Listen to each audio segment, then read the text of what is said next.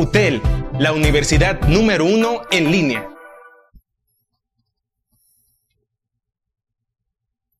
Hola chicos, bienvenidos a estos audios de estudio. En este podcast seguiremos viendo el tema de la resistencia al cambio, pero ahora veremos algunas estrategias de cómo superarlas.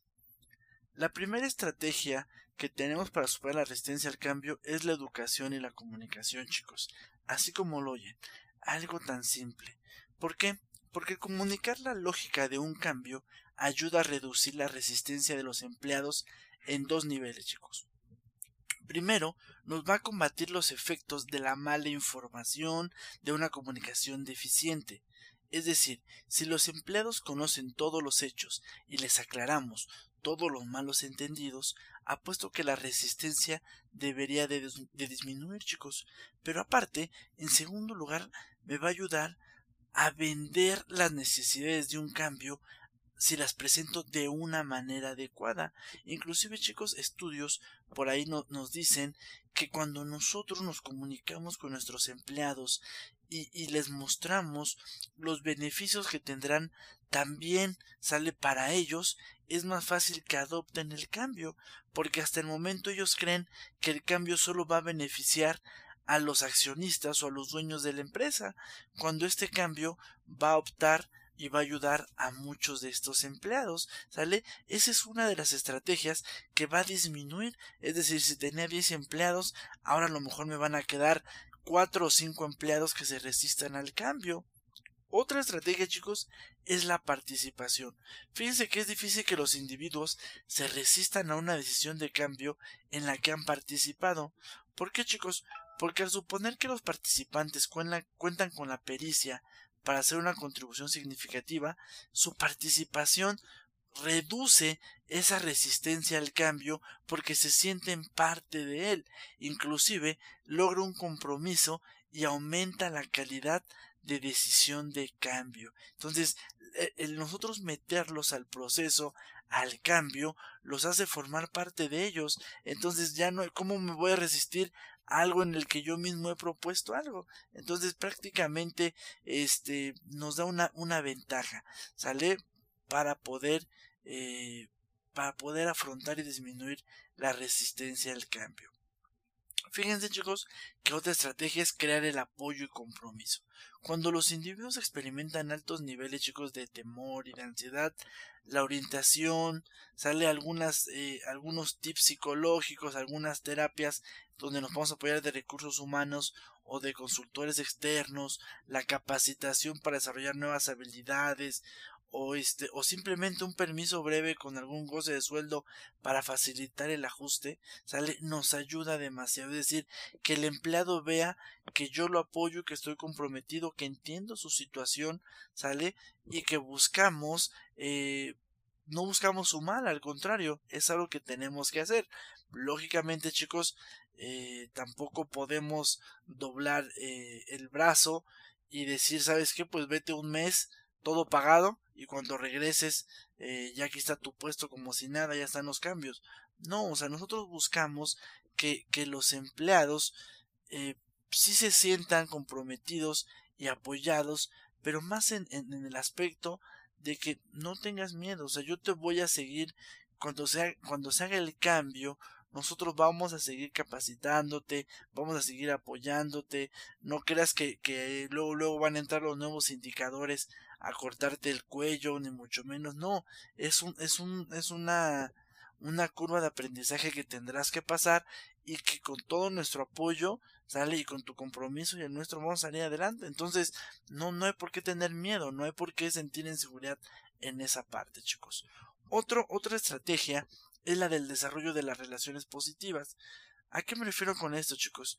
Fíjense que el personal se muestra más dispuesto a aceptar los cambios si confía en los gerentes que los llevarán a cabo. Son mis amigos, entonces mis amigos no me hacen daño, son personas que nunca me han nunca han hecho nada en contra mía, pero cuando el cambio lo dirige una persona en la que yo he visto cierto recelo contra mí, digo, no, pues este va a tirarme a matar. No hay que tenerle confianza porque este ahorita se va a vengar o ahorita va a querer este, como le caigo mal, cortarme la cabeza. Entonces nosotros tenemos que tener ese nivel de inteligencia cuando dirigimos personal para que el desarrollo, para que el, desarrollo del cambio lo lidere una persona allegada a todos los niveles del grupo, una persona neutral, ¿no? Otra estrategia, chicos, es implementar los cambios con, con justicia. Eh, porque básicamente, chicos, una forma en que las organizaciones pueden reducir el impacto negativo eh, del cambio consiste en que nos aseguremos de que ésta se realice de forma justa. Es decir, no porque me caes, tú me caes mal, a ti en automático te voy a dejar fuera, pero me cae bien, eh, lo voy a dejar. Este, ese tipo de cuestiones, chicos, no podemos, no podemos permitirlas en la organización. ¿Sale? ¿Por qué? Porque estaremos generando un nuevo conflicto. Por eso inclusive estamos hablando de alguien neutral para dirigir el cambio. Otra estrategia, chicos, es la manipulación y la cooptación. La manipulación se refiere a ocultar los, los intentos de ejercer influencia, sale a distorsionar los hechos para hacer que parezcan más atractivos, retener información y crear falsos rumores para que los individuos acepten un cambio. ¿No? Estos son ejemplos de la manipulación es, es lo, lo que la manipulación, la captación y la coerción que veremos a continuación son los últimos, los últimos estrategias que se deben de ocupar, ya que todo vamos a hacer prácticamente por la buena, de la forma social, que la gente se una, ¿sale? Porque la gente no es tonta, la gente muchas veces sabe que la estás manipulando o que la manipulaste en algún momento o que la cooptaste, ¿no? ¿Qué es la cooptación, chicos? Fíjense que la, la, la cooptación combina la manipulación y la participación, es decir, busca comprar a los líderes de un grupo en resistencia al darles un papel clave. Por ejemplo, se está resistiendo el sindicato, pero ¿qué es lo que hacemos nosotros? Eh, manipulamos y, no, y compramos a los líderes para que ellos sin ningún problema les vendan las nuevas ideas. Entonces también es válido esa situación, aunque son de las últimas opciones que nosotros podemos podemos este ejercer. Otro, otro, otro estilo, otra estrategia, y es la última, la última táctica de la lista que se debe de ocupar es la coerción, chicos. Es decir, la aplicación de amenazas o de la fuerza directa sobre las personas que se resisten. Básicamente, chicos, si la gerencia realmente estuviera determinada a cerrar una planta de manufactura, por ejemplo, cuyos empleados no, no, no acceden sale al recorte personal, pues entonces estaría utilizando la coerción, alguna amenaza, ¿no? O por ejemplo esas empresas donde ya sale el director general, dice, a ver señores, el cambio va porque va, al que no le parezca que pase recursos humanos por su finiquito, punto.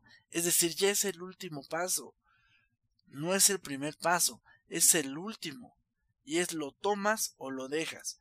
La empresa no va a morir solo porque unos empleados, un grupo de empleados, no quiera que se lleven a cabo los cambios, chicos. Entonces es crucial que nosotros eh, tengamos esa situación muy en cuenta, ¿sale? Esas son, chicos, las estrategias que podemos llevar para hacer más fácil la, la perdón, hacer más fácil la, la disminución en la resistencia al cambio. ¿ok? Es cuestión de que nosotros nos abramos, cambiemos, recordemos que, que muchos de los comportamientos individuales de los empleados es por la percepción, ¿sabe? Tiene una mala percepción de la situación y eso ocasiona que se resistan al cambio. Entonces debemos de tratar de trabajar la percepción de la gente a través de la comunicación y de diversas estrategias para que ellos vean el cambio como algo bueno, chicos. Y es que fíjense también que, que en, ningún análisis de la resistencia al cambio eh, estaría prácticamente completo si yo no les mencionara o si no les mencionamos la política del cambio, chicos. Y es que debido a que el cambio invariablemente amenaza el status quo o lo que es lo mismo la estabilidad, implica necesaria una actividad política. ¿A qué me refiero, chicos? Prácticamente la política sugiere que es más probable que el impulso para el cambio provenga de agentes externos, empleados recién llegados a la organización o gerentes ligeramente alejados de la principal estructura del poder. Es que, ¿por qué, ¿por qué digo esto chicos? Porque los gerentes que han pasado toda su carrera con la misma empresa y que han alcanzado un puesto elevado en la jerarquía suelen ser los principales obstáculos para el cambio. Sale ya que se trata de una amenaza muy real para su posición y estatus, chicos. Entonces, si yo quiero que, que una persona que ya tiene muchos años realizando la actividad me lidere el cambio, pues voy a estar totalmente mal porque voy a dañar su status quo o la estabilidad que él tiene y lo verá como amenaza, chicos. Entonces debemos de tener cuidado cómo debemos de manejar nuestras políticas de cambio y saber distinguir quién va a liderar el cambio. Sale ya que básicamente podemos nosotros mismos estarnos eh, podemos estarnos poniendo el pie y confiando en alguien que, que por un lado me dice que sí lo va a liderar, pero por dentro está buscando que no se lleve a cabo, chicos. ¿Sale? Entonces, esos son temas de resistencia al cambio, cómo lo podremos nosotros cambiar o modificar. Los ven en el siguiente podcast.